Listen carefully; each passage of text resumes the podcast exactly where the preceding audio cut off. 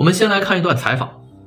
有一天我看博尔赫斯的小说，其中有个小说大家都知道，叫《小径分岔的花园》，是吧？其实那个小说我第一遍看了以后不懂，第二遍还是不懂，第三遍我朦朦胧胧感觉到了这个这个故事，第四遍我发现这就是一个间谍小说故事，嗯嗯嗯嗯，是不是？哦，可以这么理解，完全就是个间谍小说，真的看不懂，因为它里面有大量的哲学的思考，因为他把故事已经被这些思辨的东西掩盖了很多。这个人叫麦家，著名作家。关于他，我曾经做过一个视频，没看过的书友啊，可以去看我这个专辑第三期节目《人生海海，谍战之父》，对他呢有一个很详尽的介绍。这篇小径分岔的花园，麦家是看了四遍才是微微明白。他为什么要一读再读这篇小说呢？博尔赫斯究竟施了什么样的魔法，用区区五千字就打造了这座神秘的花园？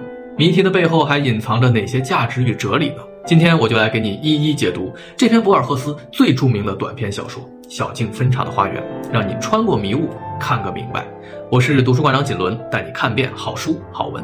故事的主角叫于准，是一名一战期间的间谍，在一次任务中负责刺探英国的炮兵阵地。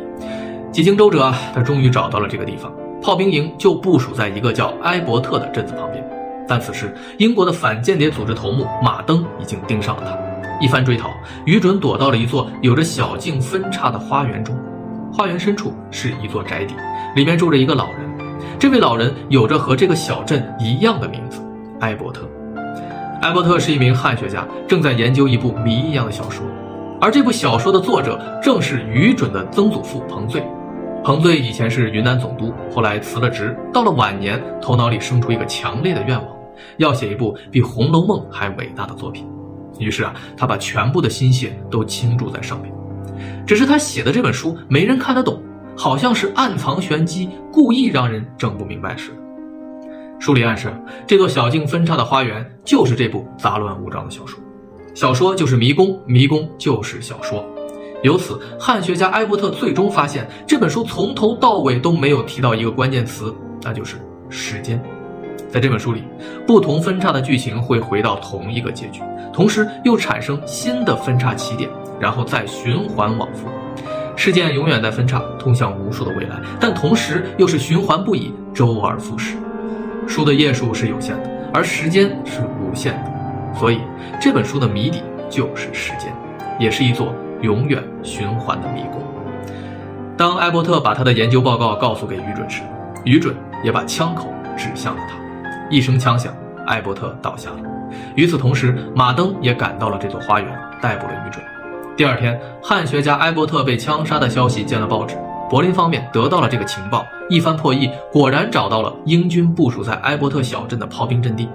于准用杀掉一个和该地点同样名字的人，最终传递出了情报。故事到这里呢，也就结束了。不知道你是否理顺了故事情节？看完之后呀，我也是懵了很久，不知道他究竟想表达什么。所以我接下来的解读也不见得正确，或者说合理。只是啊，我读过这篇小说的一些观点，仅供大家参考。假设小说关于一战的这段历史是真实的，德军确实发现了英军的炮兵阵地，那历史不能更改，但这个过程却值得玩味。德军是如何得到情报的？真的如书里的记载，发生了这一连串机缘巧合的事情吗？这都是战争时的最高机密，估计除了当事人，没人敢说真相到底是什么。那这里就有无限的可能了。博尔赫斯只是提供了一个思路。说了他自己认为可能出现的其中一种情景，但也许还有千千万万种情景，只是它们存在于不同的宇宙空间，朝着各自不同的方向运行着。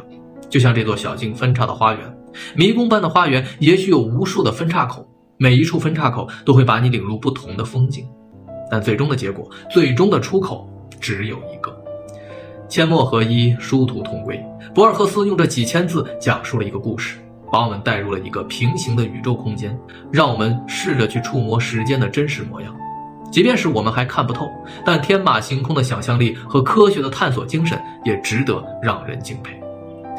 最后，我想说，结果只是结果，结果不是宿命。虽然花园的出口是唯一的，但过程的千万种可能依然值得你去欣赏、去证明、去创造。因为在那无数的可能存在的宇宙空间里啊。